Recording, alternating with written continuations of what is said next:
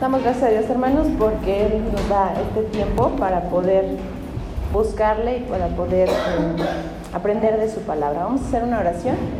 Padre, gracias te damos por tu bendición, por el privilegio que nos das de estar en tu casa, porque, Señor, si, si no estuviéramos aquí, Señor, no sé qué estaríamos haciendo y lo mejor es que tú nos traes a tu casa, Padre, y que podemos seguir adorándote. Que tu palabra, Señor, en esta mañana transforme nuestro corazón y podamos llevar tu palabra a otros y ponerla en práctica. Te lo rogamos en el nombre de Cristo Jesús. Amén. Amén. Amén. Pues ya leímos este pasaje. Eh, el título le queda perfecto, la familia de Cristo. Y vemos que hay más metáforas acerca de cómo tratar al pueblo de Dios, ¿no? Se le llama también pueblo, como también nos, nos habla Dios que somos un rebaño, eh, que somos luz, y en esta ocasión hace referencia a la familia. Eh, en este tiempo se habla mucho de inclusión, ¿no? De todo el tiempo que aceptes a todos, que todos este, somos como iguales, y no porque no lo seamos en dignidad, realmente lo somos. Sin embargo, ahora les voy a hablar acerca de la exclusividad, ¿sí? Porque realmente pertenecer a la familia de Dios es exclusivo, es único. Y muchas veces decimos, pues sí, que se incluyen todos, ¿no? Pero realmente hay uh, también eh, hoteles, restaurantes, incluso lugares que muchas personas no tenemos el acceso a ellos. ¿Sí se conocen algunos? Bueno, nada más en, Facebook, ¿no? En TikTok, porque realmente no hemos ido a esos lugares, porque no tenemos el acceso a ellos.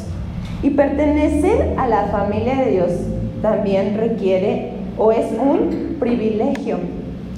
Eh, dice que es para solamente algunos, no para todos, y está prohibido a los demás. Se aleja del ordinario. ¿Se imaginan? ¿Ustedes están seguros de pertenecer a la familia de Dios? Amén. Amén. Pues vamos a ver algunos puntos y vamos a llegar a la conclusión si realmente somos de la familia de Dios. Saben, a veces cuando ya creemos en el Señor Jesucristo y he escuchado testimonios de hermanos, hermanas, que cuando ya pertenecen a la familia, cuando ya están, eh, que ya aceptaron a Jesucristo, que Dios puso eso en su corazón y ha habido una transformación, tienen muchos problemas con la familia. ¿Alguno de ustedes lo ha tenido? Bueno, aquí nos platica de cómo Jesús mismo tuvo problemas con su familia y pensáramos cómo, si es perfecto, ¿no? Es el Hijo de Dios, pues por lo mismo ¿Se imaginan en una familia donde tengan al hermano perfecto? Donde todos ustedes pues se van a equivocar, pero Jesús, o bueno, no se equivocaba. ¿Cómo creen que se sentían sus hermanos? Celosos, tal vez se enojaban. Y sí, hay pasajes que nos dicen cómo es que ellos se sentían. En Juan 7, del 5 al 11, nos menciona cómo sus hermanos, dice ahí la palabra de Dios, ni aún sus hermanos creían en él. Entonces, eh, si era un, un ambiente difícil y también para la mamá de Jesús. ¿Cómo creen que ella se sentía el saber que era la madre del Hijo de Dios? Ella era fiel, la verdad ella tenía fe, sin embargo había momentos en que ella no entendía todo lo que pasaba en la vida de Jesús. Incluso cuando pasan las bodas de Caná, ¿no? Que ella le dice, hijo, yo aquí. Y este, Jesús le dice, todavía no es mi tiempo. Aquí lo importante resaltar es como sus eh, versos anteriores a los que leímos del 31 al 35, vamos a regresarnos ahí en el mismo capítulo 3, en el verso 20 em, y 21. Dice, luego entró en casa, porque Jesús se la pasaba enseñando ya en su ministerio, y de nuevo se aglomeró tanta gente que ni podían comer él y sus discípulos. Cuando se enteraron sus parientes, salieron a hacerse cargo de él porque decían, está fuera de sí. ¿Y qué significa fuera de sí? Pues está loco. No sé qué le pasa a Jesús, porque realmente lo que Jesús decía, ¿a qué le iba a llevar? Que también menciona en este pasaje, que lo querían matar. Entonces vemos que es un tanto humano, ¿no? Lo que ellos querían hacer. Sin embargo, Jesús dijo que no. El Señor mismo sufrió este rechazo de su familia, incluso que, que creyeran que Él estaba loco. La verdad su familia no era común como la nuestra, era una familia única, tener al Hijo de Dios ahí. Sin embargo, ahora hermanos también está Dios con nosotros. No lo vemos que está en espíritu, pero también está con nosotros, con nuestra familia. Dice Mateo 10 también que los enemigos del hombre serán los de su casa. Si vemos cómo no solamente los que ya hemos creído sufrimos esta situación, sino que Jesús mismo la padeció. En Juan 7, del 1 al 9, nos comenta un pasaje donde estaban preparando la fiesta del tabernáculo y se dice que Jesús estaba ahí en su casa, ¿no? Él estaba entretenido haciendo cosas y sus hermanos le dicen, pues ya, ve, este, ve a la fiesta para que te des a conocer, para que todo el mundo te vea lo que estás haciendo, porque ellos sabían que él hacía milagros. Entonces, Jesús, pero se lo dicen así en una forma de retarlo, ¿no? Ya, ve, que te conozcan los demás. O sea, ¿quieres ser el importante, casi, casi? Pues ve allá. Entonces Jesús les dijo, no, no voy a ir, vayan ustedes. ¿Sí? Se dice que después, él ya que se habían adelantado sus hermanos, pues ya se fue. ¿Cuántas veces hemos tenido problemas con nuestra familia? Pero déjenme notar que no es un problema por meramente tener alguna diferencia, sino que era porque él tenía un propósito, que era extender el reino de Dios. Él venía a dar el mensaje de salvación. Y sus hermanos no querían, no lo habían entendido. Entonces ellos tenían celos. Y esto nos data este pasaje. Su madre, pues como ya lo mencionamos, ella a veces hacía acciones que no estaban tan acertadas, porque dice el capítulo, bueno, el verso que leímos, el 31, dice, la madre y los hermanos de Jesús. En eso llegaron la madre y los hermanos de Jesús y se quedaron afuera. Quiere decir que ellos no estaban en primera fila, ¿verdad? Escuchando a Jesús. Que ellos llegaron, porque como quien dice, lo andaban ahí cachando dónde estaba para ir y sacarlo de lo que estaba haciendo. Y ahí por eso Dios tomó esta oportunidad, nuestro Señor Jesucristo, para decir lo que realmente es la familia o la familia más importante. Familia o hay características que nos definen o nos eh, identifican como familia. ¿Cuál sería uno de ellos? Pues que todos compartimos el ADN, que somos por lo mismo parecidos, ¿no? Tenemos rasgos que nos identifican y luego si te ven dicen, ah, sí se parece, es tu hermano, ¿no? O tu hermana. No solamente en rasgos físicos, sino también rasgos de carácter. O también tenemos en familia los mismos principios, los mismos apellidos. ¿Qué más compartimos como familia? Costumbres, gustos muchas veces, tradiciones, ¿no? Pero dice que él estaba adentro y su familia afuera. Y lo estaban buscando. Esa palabra también es clave. Lo buscaban. Pero realmente el motivo para que lo buscaban era el correcto. Era para decirle, ya no estés haciendo eso. Y muchas veces buscamos a Dios por motivos incorrectos. ¿Por qué motivos podemos buscar a Dios? Pues para que Dios nos eh, supla una necesidad, para que Dios nos sane, para que Dios nos ayude. ¿Para qué buscamos a Dios? ¿Para qué más buscamos a Dios? ¿Se han puesto a pensar por qué motivo ustedes están buscando a Dios? Porque según la perspectiva de Dios, pues ningún hombre busca a Dios, ¿no? Pero nosotros pensamos que a veces lo buscamos. Y ahí lo estaban buscando, dice, ¿dónde está? Y le dicen a Jesús, ¿qué le dicen? Como había mucha gente alrededor, dice, mira, tu mamá y tus hermanos están ahí afuera. Y Jesús no, si vemos la personalidad de Jesús y cómo era el contexto en Israel, eran hombres de familia, hermanos. O sea, Jesús no lo hizo de mala onda de decir, bueno, este, ahora sí, como ellos me trataron mal, yo voy a decir que ni son mis hermanos. No, no era en situación de venganza, ni mucho menos. Jesús quería dar una enseñanza como en toda su vida. Aquí Jesús por eso hace una pregunta. ¿Quién es mi madre y mis hermanos? Aquí es donde Él hace esta reestructuración de familia, que no solamente eran los lazos sanguíneos los que unían, que era más importante la fe y la sangre de Cristo para formar parte de la familia de Dios. Y sí, muchas veces nosotros pues ponemos como prioridad nuestra familia. Hermanos, si no quiero quitar los argumentos que existen, porque en la palabra de Dios no, no se contradice. Entonces también su palabra nos dice que em, honra a tu padre y a tu madre. Y no por esto quiere decir que Jesús ahí no lo honró. Él estaba dando una enseñanza, ¿no? Porque María, ¿cómo queda? Porque como dice Jesús, ¿quién es mi mamá? y mis hermanos, ¿no?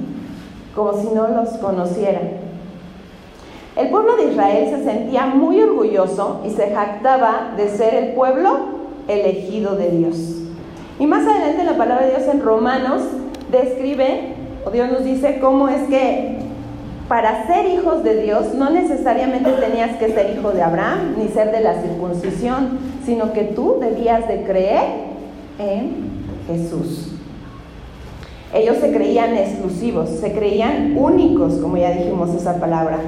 Entonces, aquí tenemos cómo Jesús rompe este, este mm, pensamiento que tenían, diciéndoles, no es suficiente con ser descendientes ni pertenecer a un pueblo.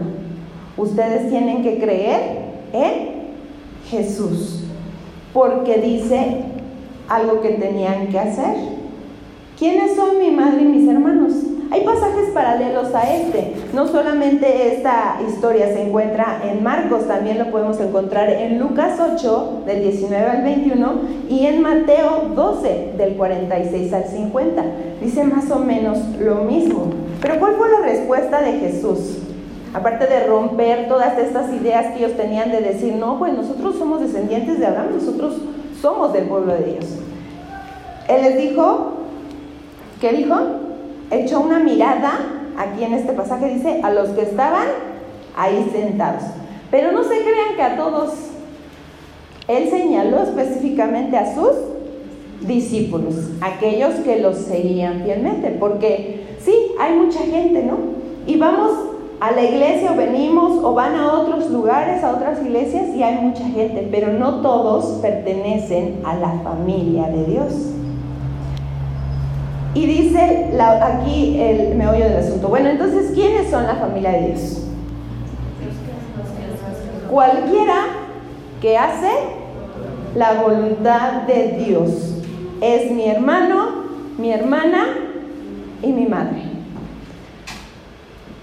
En Romanos 9 explica, yo les decía, cómo es pertenecer al pueblo de Dios. Y dice que somos aquellos que hemos creído en su sacrificio y que Dios ha puesto en nuestro corazón. Incluso, hermanos, no depende de nosotros. Nosotros ya sabemos que solamente Dios es el que pone el querer como el hacer por su propia voluntad y que no es del que quiere ni del que corre, sino del que Dios tiene misericordia. Entonces, formamos parte de la familia de Dios por la misericordia de Dios. Ya nos dio nuestra tarjetita, ¿no? Ven que esos lugares exclusivos, si no llevas tarjetita, si no tienes tu membresía, exactamente, pues no puedes entrar. Entonces nosotros ya tenemos nuestra membresía, pero nos la ganamos, la pagamos, nos costó algo. Es por, meramente por la misericordia de Dios. Eh, en Lucas, también 11, 27 y 28, Aquí vamos a resaltar una parte de María porque María, si bien es muy venerada, y María fue muy importante, la verdad, una mujer extraordinaria. Pero dice un pasaje de la Biblia que mientras Jesús estaba hablando, alguien gritó, bienaventurado, bienaventurada la que te dio a luz. Y ahí también menciona, antes, bienaventurados los que oyen la palabra y la hacen. ¿Sí? Esto es lo más importante para Dios. Por eso Él dijo que cuando nuestra familia, hermanos, se oponga ante lo que Dios quiere y que nosotros estemos haciendo su voluntad, dice Dios que no es nuestra prioridad. ¿Sí? Nosotros por eso tenemos la prioridad que es Jesús.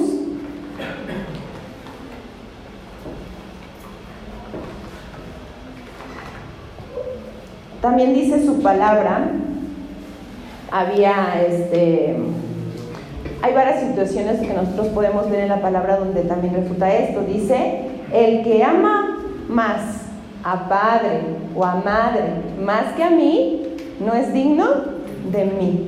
¿Se acuerdan que también hubo una invitación que le invitaban a una boda, no? Y, muchos pusieron pretextos y pusieron de pretexto a su familia.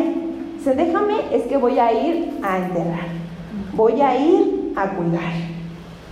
Entonces vemos cómo a veces ponemos el pretexto de la familia. No es que él todavía no, no cree en Dios, hoy no vamos a ir porque este, pues, se va a enojar, ¿no? Si están casados en algún momento o, o en algunas situaciones. No sabemos, cada quien sabe, hermanos. Pero vemos aquí como Dios dice que si se interponen en lo que Él está mandando, la prioridad es la familia de Dios, o sea, su lo que Él quiere que hagamos, su voluntad. En Marcos 10, de 29 al 30, también dice, el que haya dejado padre, casa, todo lo que dejen aquí, dice, van a recibir 100 veces más de lo que están dejando. ¿Sí? Para darle el valor necesario a lo que es, que es la familia de Dios. Pertenecer a esa familia significa que nosotros debemos hacer la voluntad de Dios. Obviamente, hermanos, estamos en este proceso y sabemos que fallamos. No quiero decirles, por lo tanto, no, pues es que nos falla, no, no estamos haciendo la voluntad de Dios como tal, ninguno. Pero no estamos bajo la ley, ahora nosotros estamos bajo la gracia. Por eso creemos, por fe, hermanos, porque las obras, las obras no nos dan salvación, ¿Sí? El hecho de que nosotros tratemos de hacer la voluntad de nuestro Dios no quiere decir que, ah, bueno, entonces ya nosotros, este, por eso vamos a ser los importantes. No. Realmente el que lo hizo fue nuestro Señor Jesucristo. Dice en Efesios 6.2, honra a tu padre y a tu madre, y en 1 de Timoteo 5.8, si alguno no provee para su casa, es peor que un incrédulo. Para afirmarles, hermanos, que la familia es importante. Pero realmente, ahora que somos parte de la familia de Dios, pues también nosotros debemos de expresar ese amor los unos por los otros. Y se nota, ¿no, hermanos? Hay tiempos en que como familia somos más, em, no sé, compartimos más entre nosotros. No sé si han notado los cambios de la iglesia. ¿Sí? A veces estamos como familia también enojados o separados, ¿sí? Pero lo que nos une a nosotros es algo más fuerte que la sangre del ser humano, es la sangre de Cristo, hermanos, y su amor. Entonces, cuando Él señala a sus discípulos es porque ellos realmente lo seguían, no todos, no a todos señaló en esa tarde, los que hacen la voluntad. Su familia quería apartarlo, como ya vimos. Sin embargo, Él dice que la obediencia es la que le agrada. Es fruto de esta relación como familia. Los hijos, ¿por qué creen que se portan bien con papá y mamá? ¿Por qué creen? ¿Porque le tienen mucho miedo a sus castigos? ¿Por qué creen? O ustedes como hijos, ¿por qué han obedecido a papá y a mamá? Porque los aman.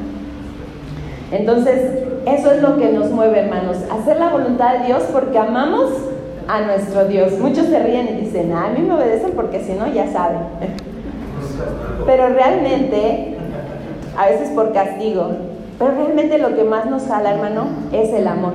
recordamos el amor que nuestros padres nos tienen. ¿Y cómo no recordar el amor que Dios nos tiene a nosotros?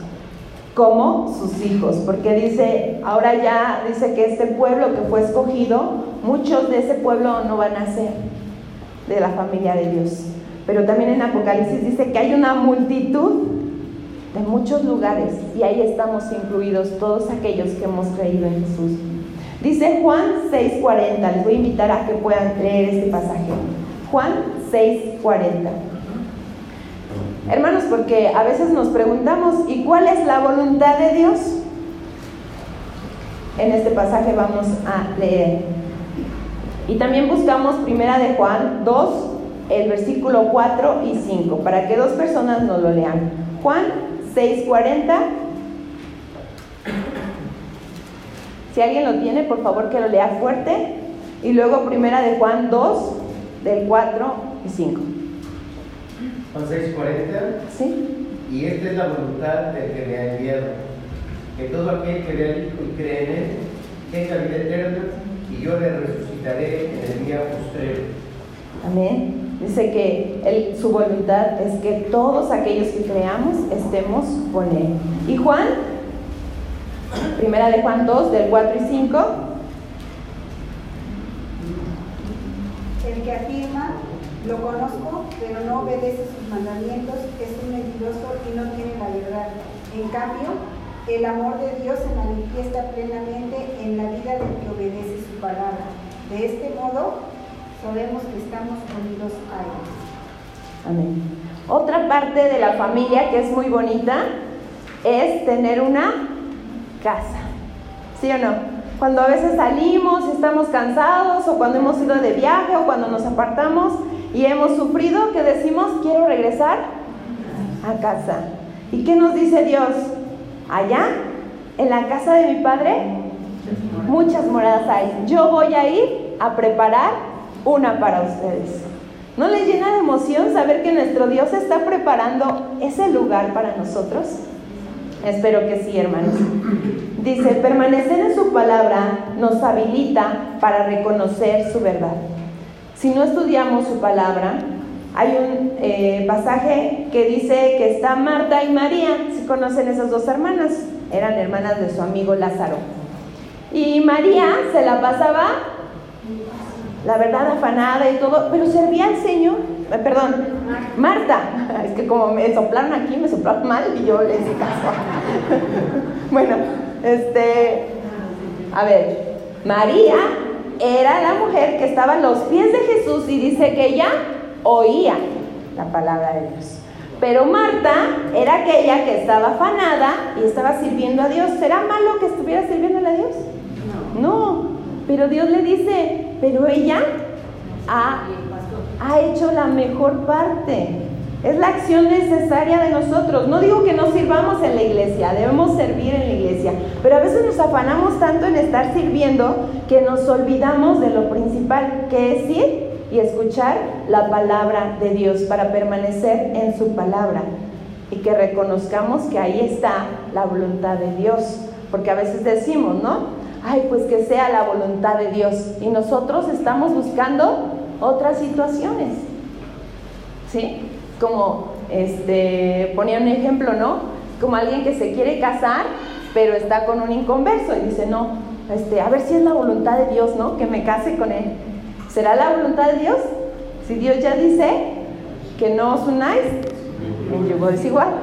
Entonces, pero ponemos ese pretexto, ¿no? Decimos, no, pues ay, ojalá que sea la voluntad de Dios que ella sea salva. Pues en realidad no sabemos, hermanos, de si va a ser o no va a ser, pero Dios dice que no os unáis en yugo desigual. Esa es la voluntad de Dios, que lo busquemos a Él y que escuchemos su palabra. Que Dios les bendiga.